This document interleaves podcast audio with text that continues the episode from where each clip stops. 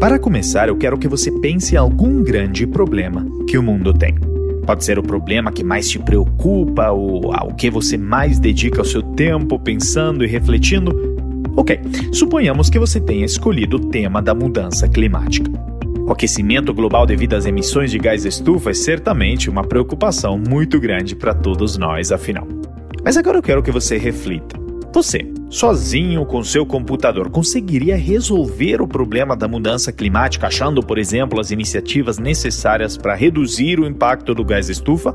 Muito provavelmente não, pois simplesmente se trata de um problema com dados e variáveis demais a serem analisadas e processadas pelo seu computador. E a mesma coisa se aplica a todos os grandes problemas do mundo e da humanidade. E a verdade é que se aplica também aos grandes problemas dos negócios, ou seja, computadores tradicionais nem sempre conseguem atacar esses problemas por falta de poder computacional. E é justamente aqui que entra em jogo supercomputadores, que são o tema do nosso episódio de hoje. Veja bem, numa entrevista recente com Mahayoshi Son, o fundador e CEO do SoftBank, o maior venture capital do mundo, o Jensen Huang, CEO da Nvidia, declarou que o propósito da Nvidia como companhia é de resolver os problemas que os computadores normais não conseguem resolver. Ou seja, de fundamentalmente fornecer as tecnologias para organizações e empresas que queiram resolver problemas tão complexos que até agora nenhum poder computacional conseguiu resolver desde se juntar recentemente com a Meta, ex-Facebook, na construção do maior supercomputador do mundo, o AI RSC, ou Research Supercluster, até trabalhar com o Laboratório Nacional de Computação Científica, o LNSC, no Santos Dumont, maior computador da América Latina dedicado à pesquisa científica e que está no top 500 do mundo, a NVIDIA está verdadeiramente revolucionando o mundo da pesquisa através da computação de alto desempenho. E é justamente por isso que vamos explorar neste episódio como supercomputadores funcionam, por que eles são importantes para a pesquisa e alguns dos cases de sucesso do LNCC com o Santos Dumont aqui no Brasil. E para tudo isso, lhe dou então as boas-vindas a este quinto episódio do Vem Aí, o podcast oficial da NVIDIA Brasil. Aqui o seu host, André Iorio, palestrante, escritor best-seller sobre transformação digital, liderança e inovação. Já fui diretor do Tinder por cinco anos e Chief Digital Officer na L'Oréal. Sou hoje professor de MBA na Fundação Dom Cabral e trabalho com mais de 100 empresas por ano em projetos de transformação de seu negócio e sua cultura. Estou acompanhado aqui neste episódio por dois convidados extraordinários o Fernando Otávio Vers Pereira, Senior Manager for Energy and High Education Research na NVIDIA. Essas soluções que nós fomos criando ao longo dos anos, né, elas são muito mais reflexo do que a gente aprendeu com o mercado e que nós transformamos e empacotamos para soluções verticalizadas para cada indústria. E o Fábio Borges de Oliveira, diretor do LNSC, o Laboratório Nacional de Computação Científica, uma unidade de pesquisa vinculada ao Ministério da Ciência, Tecnologia e inovações. Para ter uma ideia da velocidade dessa máquina, desde 2015 nós já processamos um bilhão de horas. Se nós fôssemos comparar quanto tempo isso ia demorar no computador convencional, seria em torno de 14 mil anos. E para começarmos nosso episódio, quero voltar à fala do Jensen Huang sobre o propósito da NVIDIA e perguntar para você, Fernando, quais são alguns desses problemas que o Jensen mencionou e o que a NVIDIA oferece em termos de tecnologia de computação para resolvê-los? Maravilha, André. É, primeiro, um prazer estar aqui com vocês, tá? É, dividindo aí essa bancada. É, e é, a pergunta é bem pertinente e ótima, né? Até porque a NVIDIA hoje está presente em diversas indústrias distintas, né? Hoje a gente tem aqui o Fábio Borges, aqui do LNCC, que está representando a comunidade científica, ele vai poder falar mais a respeito. Mas a NVIDIA ela atua em diversas indústrias, indústrias até que a gente nem imaginava. E, de certa forma, a gente absorve esse conhecimento da própria indústria. Né? Então, ao longo dos anos, a NVIDIA ela fez uma transformação, investiu muito na parte de software. Então, hoje a gente tem aí um, diversos frameworks aí lançados no mercado e disponíveis para a comunidade, grande maioria são open source, portanto, as indústrias usam de forma ativa esses frameworks para acelerarem os seus projetos, sejam eles projetos de pesquisa, sejam eles projetos aplicados à, à, à indústria propriamente dita. Né?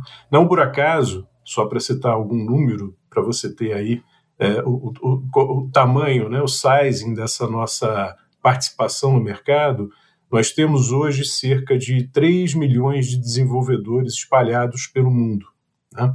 Então, essas pessoas, elas não é que são, sejam desenvolvedores diretos da NVIDIA, mas essas pessoas, de forma ativa, usam os frameworks que a gente lança, né, as novas features, que são aceleradas para essas plataformas, principalmente na, na parte de supercomputadores. Né? Então, nós estamos presentes na, na indústria de, de, de saúde, estamos presentes na indústria de é, energia, a qual eu pertenço, é, estamos presentes na área de manufatura, de varejo e assim por diante. Então, Jensen está correto, a gente é, hoje está resolvendo problemas que um computador normal, um computador de mesa, por exemplo, não poderia resolver. Né? E uma das dúvidas que eu acho nossos ouvintes podem ter justamente é dizer, ok, então significa que aquele computador que eu tenho em casa, ele vai até um certo ponto em, tempo, em termos de habilidade de resolver problemas complexos. Então, o que, que diferencia um supercomputador?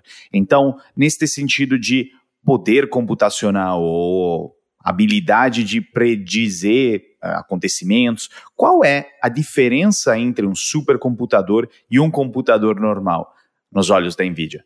Um computador normal, né, imagina o, o seguinte, né, é, para dar uma, uma ordem de escala, por exemplo, é, aí eu acho que o Fábio vai poder acrescentar bastante, aí passando alguns números do LNCC, né, imagina milhares de computadores normais trabalhando em paralelo para resolver uma determinada equação, um determinado problema. Então, o supercomputador ele é um conjunto que, se você fizer uma comparação em termos de poder computacional, é, ele vai, ele, ele multiplica esse poder, né, em uma estrutura é, cada vez menor. Né? A gente costuma dizer dentro da NVIDIA que quanto mais você compra, menos você, mais você salva dinheiro.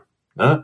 Então, você hoje, a, tendência é que dentro da, do âmbito do HPC, a gente tenha cada vez mais uma diminuição de espaço, cada vez mais nós tenhamos é, supercomputadores é, eficientes em termos de consumo de energia, mas com poder computacional é, de 20 mil computadores de mesa, esses que a gente está usando aqui no nosso dia a dia para resolver problemas cada vez mais complexos, né?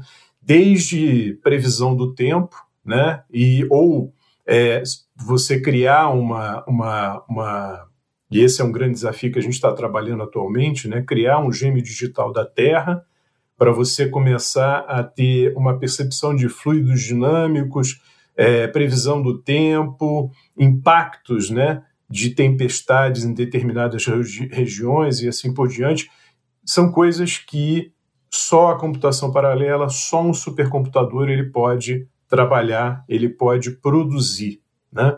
Então, nessa escala, eu diria o seguinte: é como se tivesse, sei lá, 10 mil pessoas trabalhando em paralelo para resolver ao mesmo tempo aquele problema. Tá? Não sei se eu respondi a tua pergunta, mas é mais ou menos comparativamente isso, né? Com certeza, é, digamos, força motriz que ajuda né, a rodar provavelmente quantidades gigantescas de dados e que faz com que, obviamente, consigam se resolver os problemas mais complexos é, que tem ali. Nas indústrias, nos segmentos, nas verticais que você comentou, e também muito na pesquisa. É, pesquisa, que obviamente o Fábio é um grande expert, e por isso queria ouvir um pouco dele sobre o poder da supercomputação na pesquisa. Obviamente vocês fazem grandes trabalhos com o Santos Dumont, já me antecipando, supercomputador do LNSC, queria depois ouvir mais do projeto, mas um passo antes, entendermos um pouco a partir das melhores referências também mundiais, um exemplo, Cambridge One, o supercomputador de maior desempenho do Reino Unido, é, que segundo uma pesquisa da Frontier Economics tem um potencial de criar um valor estimado cerca de 825 milhões de dólares nos próximos 10 anos, é como o poder da supercomputação e computação de alto desempenho pode impactar o mundo da pesquisa, pois se a gente for olhar, muito provavelmente entre os maiores problemas que existem estão justamente ali, porque nem sempre organizações privadas enxergam a possibilidade de extrair valor disso no curto prazo e ao mesmo tempo porque às vezes é cara demais para uma organização sozinha ir atrás. Como que a pesquisa nos consegue é, ajudar é, através do uso de supercomputadores? Bom, primeiramente, muito obrigado, André. É um prazer estar aqui com vocês, com você, Fernando. Agradeço também, Fernando, pelo convite. É, essa questão financeira é interessante porque se a gente for ter um supercomputador em cada universidade aqui no Brasil, não é viável. Quanto ao, ao benefício da máquina, né, o que, que a gente faz? Bom, trabalhamos com diversas áreas, né, como o Fernando já colocou algumas áreas, é, eu destaco aqui uma área que consome muito processamento, que é modelagem molecular, por exemplo. Essa máquina, né, o supercomputador Santos Dumont, ela foi adquirida em 2015, inicialmente com petaflop, depois a gente fez um upgrade, hoje estamos em 5 petaflop. É engraçado que esse upgrade, essa parte de 4 petaflops a mais, é menor em tamanho do que a parte de 1 petaflop. Então, é, as pessoas falam muito com o maior computador né, da América Latina para a comunidade acadêmica. Eu também já trabalhei com mainframe 3090. Então, esse computador, ele é relativo, ele é grande, claro, mas é relativamente pequeno, né? São dois containers, basicamente, o tamanho, mas é muito rápido, é muito rápido. Então, é, para ter uma ideia da velocidade dessa máquina, desde 2015, nós já processamos um bilhão de horas, tá? horas de processamento, um bilhão de horas. E se nós fôssemos comparar com um computador convencional, é, quanto tempo ia, isso ia demorar no computador convencional, seria em torno de 14 mil anos para processar tudo que já foi processado no Santos Dumont desde 2015. Ou seja, é inviável né, trabalhar com computação é, convencional, digamos assim. É, achei interessante também a comparação do Fernando, né, com paralelização, porque quando a gente começa a ensinar paralelização, a gente ensina pessoas trabalhando em paralelo. Você pega duas pessoas para resolver um problema, três pessoas para resolver um problema. Bom, se um computador convencional ia demorar 14 mil anos para resolver isso, imagina quantas pessoas você teria que contratar para resolver esse tipo de problema.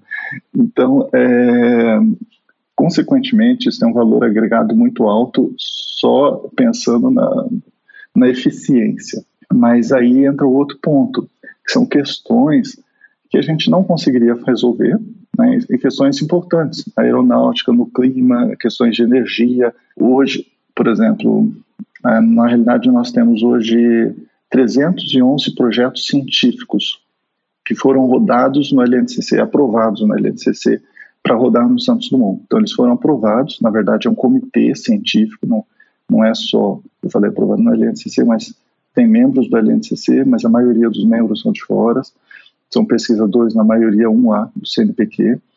Hoje, dos 311 que já foram aprovados, já rodaram, já estão rodando no LNCC, ou já rodaram, é, 227 ainda estão ativos. Então, hoje, 227 estão rodando. E eles são de 20 áreas de conhecimento. Então, não dá para citar assim área por área, né? Porque se a gente for falar física, matemática, e aí vai até ciências sociais, linguística, ciências políticas, quer dizer, são diversas áreas beneficiadas, não, não apenas é, matemática, física, química, que são áreas mais tradicionais aí para computação. Tá? Esses projetos eles estão vinculados hoje a 60 instituições de ensino de 15 estados brasileiros e, consequentemente, ajudaram na formação de 140 mestres e 110 doutores né, espalhados pelo Brasil. E trabalharam em vacinas, diversos projetos de saúde, em, em, na vigilância genômica, principalmente do estado do Rio de Janeiro, mas é, do Brasil inteiro veio material para fazer vigilância genômica, processar aqui no computador. E, claro, é, quanto à, à pandemia, que nós, graças a Deus, saímos dessa pandemia. Então, assim, o impacto da supercomputação é tremendo em diversas áreas. É, aqui no Brasil mesmo, a gente não precisa é, falar sobre o impacto lá fora. Aqui no Brasil a gente vê um grande impacto. Toda essa discussão nos faz entender fundamentalmente que os grandes problemas eh, que nós não conseguimos resolver até hoje através da computação tradicional estão muito vinculados a problemas que precisam de um processamento gigantesco de dados, fundamentalmente para poder gerar as simulações que nos façam tomar melhores decisões. E quando a gente olha um pouco até outros temas que a gente trouxe nos episódios do Vem Aí, tem um tema que é o do metaverso. E o metaverso, quando a gente olha pela perspectiva de digital twins, de equipamentos, de uh, capilaridade de dados uh, tão extrema ao ponto de você poder medir a dilatação de uma pupila de um consumidor da sua né, loja dentro de um metaverso uh, a partir de uma cor de uma embalagem a respeito de outra, nos faz entender que no futuro, justamente, dado virará commodity na medida que as empresas se abrirem ao metaverso e estarem presentes, terá um volume gigantesco de dados.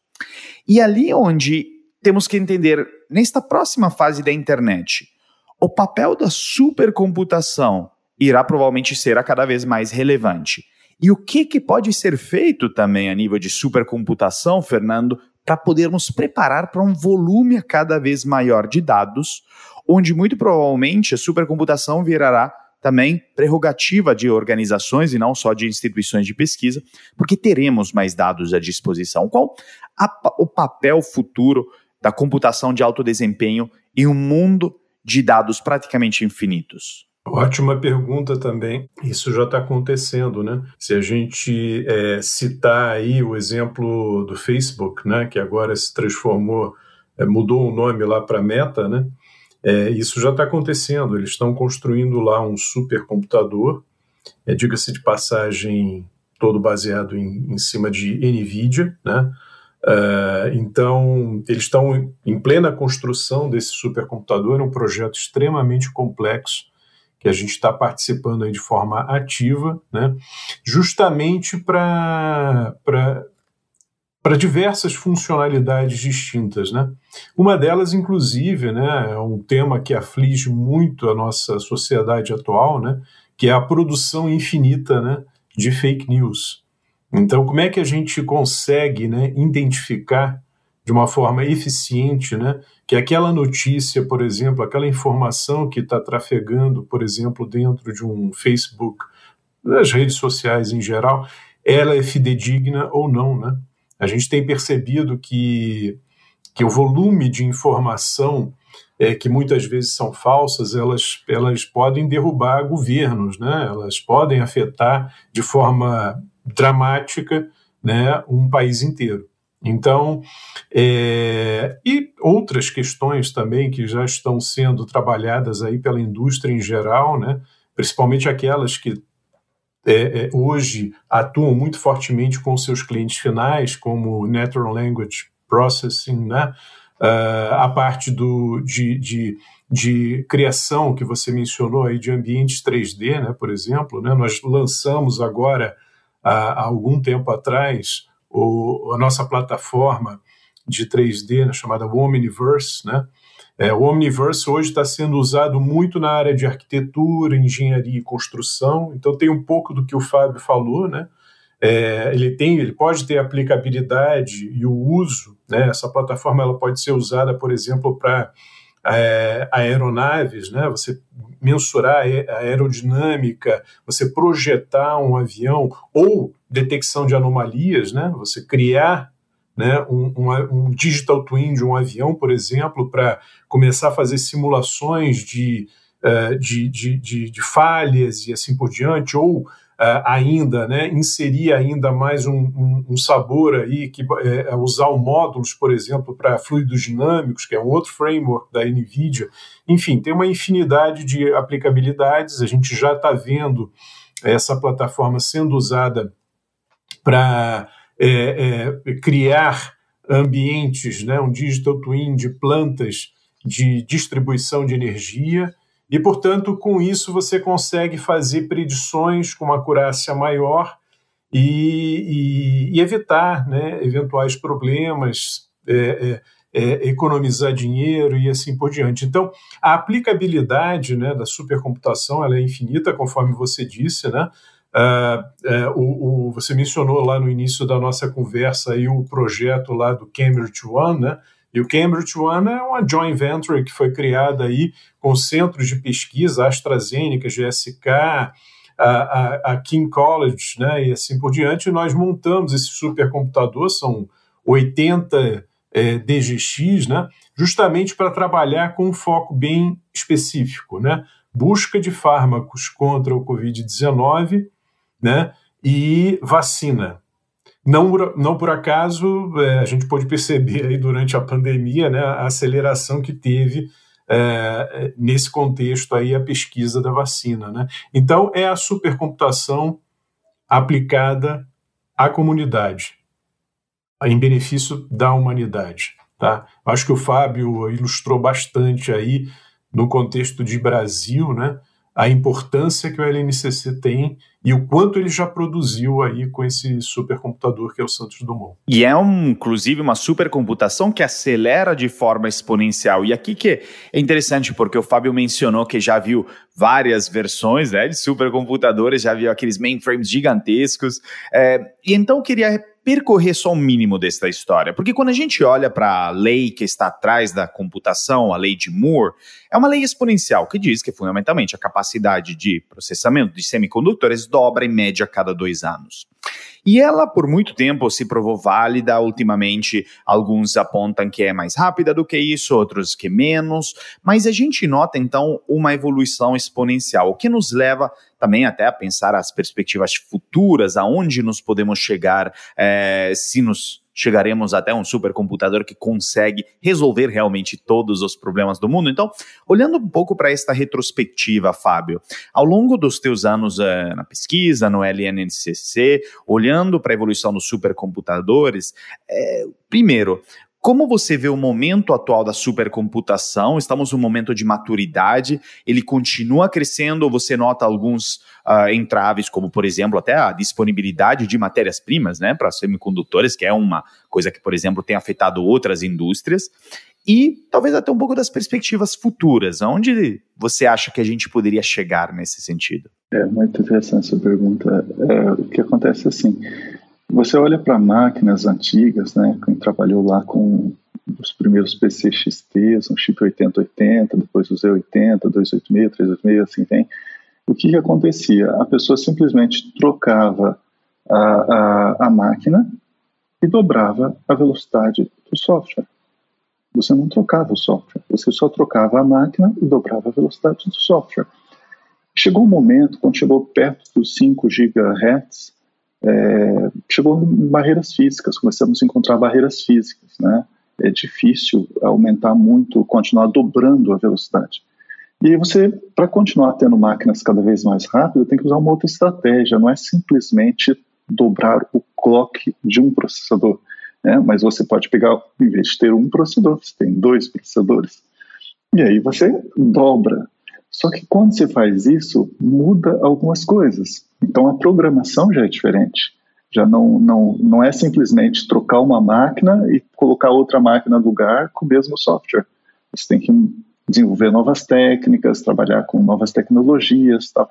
E aí entra bastante a NVIDIA, né? Porque é essa tecnologia de você ter vários processadores, vários é, mini processadores ou coprocessadores, que às vezes se falam bastante também, né? Que é um, um processador para auxiliar o processador central é, isso tem dado um speed-up muito grande, tem feito com que as máquinas, de forma geral, continuem evoluindo tanto. Agora, o céu é o limite, né? Assim, a pequeno existe uma maturidade quanto a um, um chip, né? A, a, a, computação clássica ou convencional, digamos assim, mas ainda tem muito para evoluir na parte de paralelismo, tem muita coisa para evoluir nessa parte. E futuramente, depois a gente tem muita coisa também em computação quântica.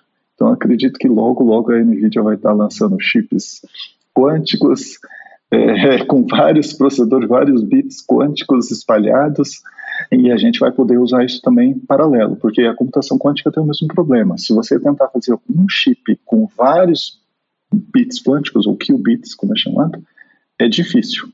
É quase impossível. Mas já está sendo feito vários pequenos processadores com um único bit ou dois bits é, quânticos. Então, que é, que é a mesma estratégia, dividir para conquistar, né?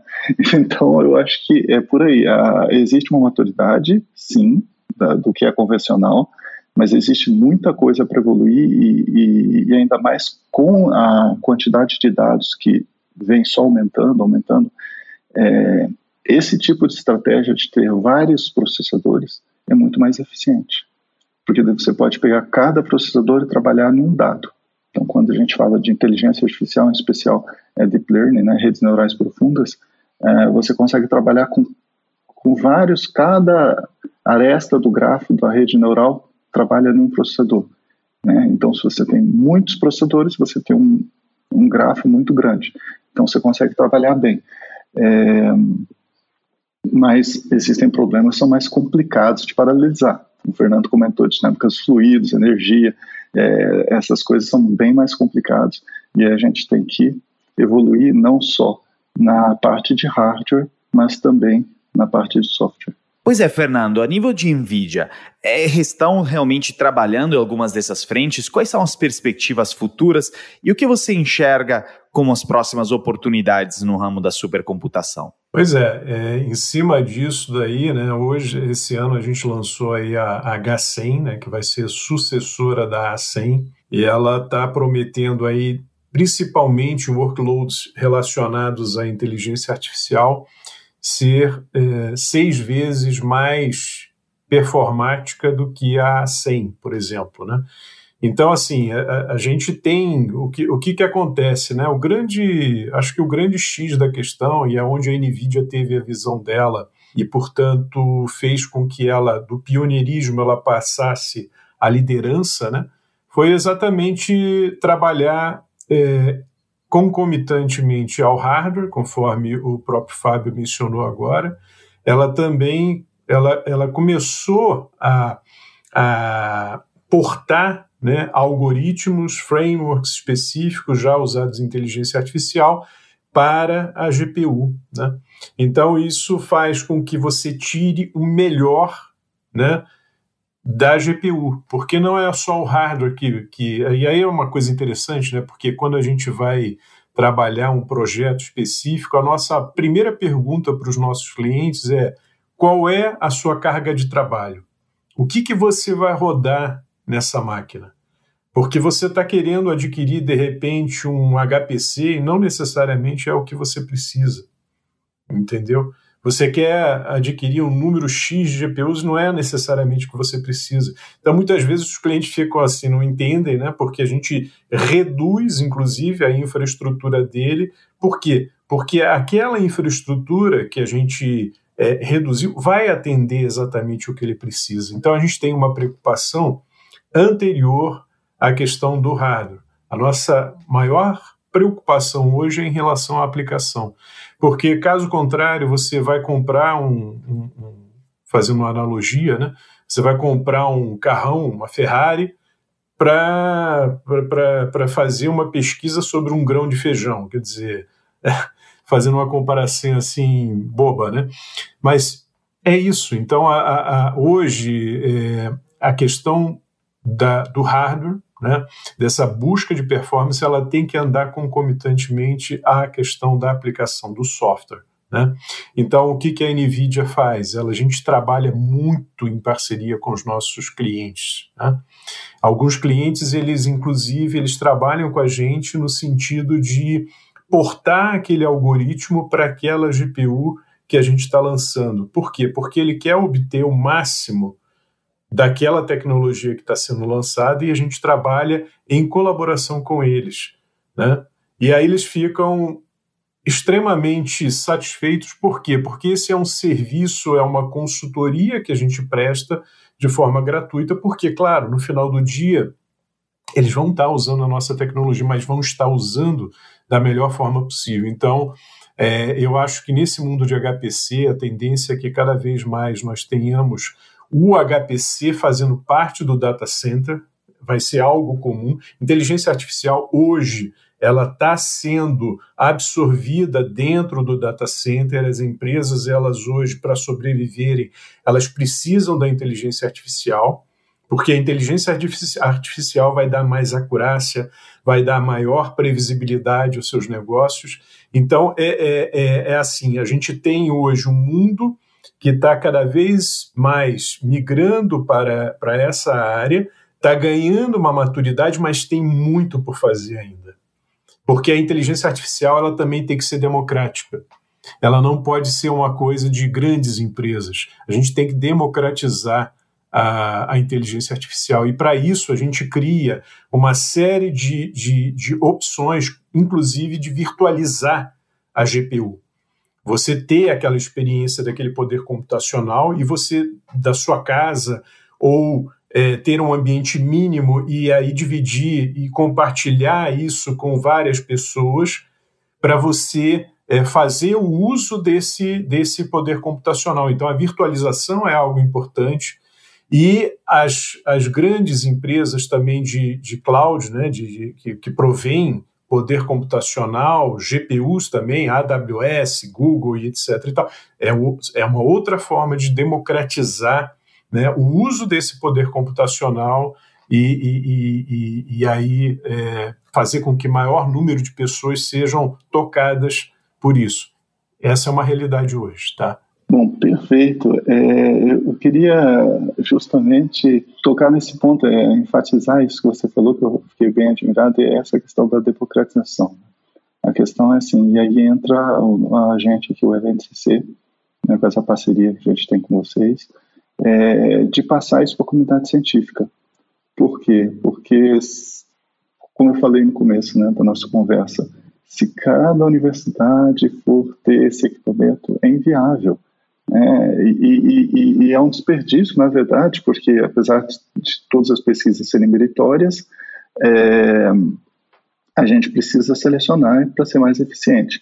Agora, o que democratiza a, a, inteligência artificial, no caso, são justamente esses projetos de pesquisas que são feitos academicamente e vão para as empresas, né, de forma democrática, a todos, que é diferente de uma grande empresa, tem um trabalho que que é importante também, mas aí ela está resolvendo um problema que é para ela, para o mercado dela, né? não está pensando na sociedade, não é feito uma coisa para a sociedade.